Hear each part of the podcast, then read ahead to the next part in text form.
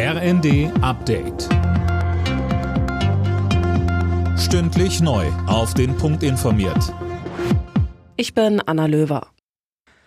Im Zuge der Ermittlungen zur Sprengung der Nord Stream Pipelines werden immer mehr Details bekannt. So hat die Bundesanwaltschaft bereits im Januar ein Schiff durchsuchen lassen, das eine Rolle beim Transport der Sprengsätze gespielt haben soll.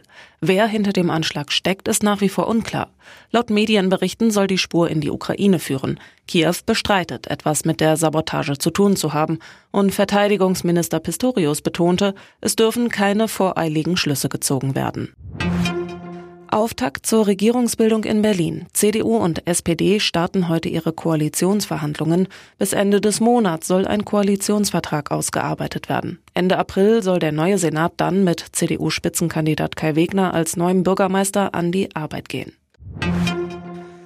Schweden und Finnland wollen in die NATO und versuchen heute weiter auch die Türkei davon zu überzeugen. In Brüssel kommen die Länder wieder zu Gesprächen zusammen. Fabian Hoffmann berichtet. Damit dem Verteidigungsbündnis neue Länder beitreten können, müssen alle anderen Ja sagen. Und das hat neben Ungarn nur die Türkei bislang nicht getan. Vor allem Schweden ist der türkischen Seite ein Dorn im Auge. Ankara wirft Stockholm vor, nicht konsequent gegen kurdische Aktivisten vorzugehen, die in der Türkei als Terroristen gelten. Mit einem neuen Antiterrorgesetz will Schweden die Türkei Türkei nun offenbar überzeugen.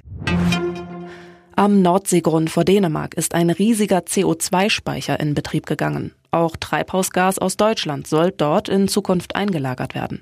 Kritiker sehen in der Technologie nur eine Scheinlösung, da damit das Grundproblem hoher CO2-Emissionen nicht beseitigt wird. Bayern München steht im Viertelfinale der Fußball Champions League. Die Bayern schlugen Paris Saint-Germain mit 2 zu 0. Außerdem ist der AC Mailand weiter. Dazu reichte ein 0 zu 0 gegen Tottenham Hotspur. Alle Nachrichten auf rnd.de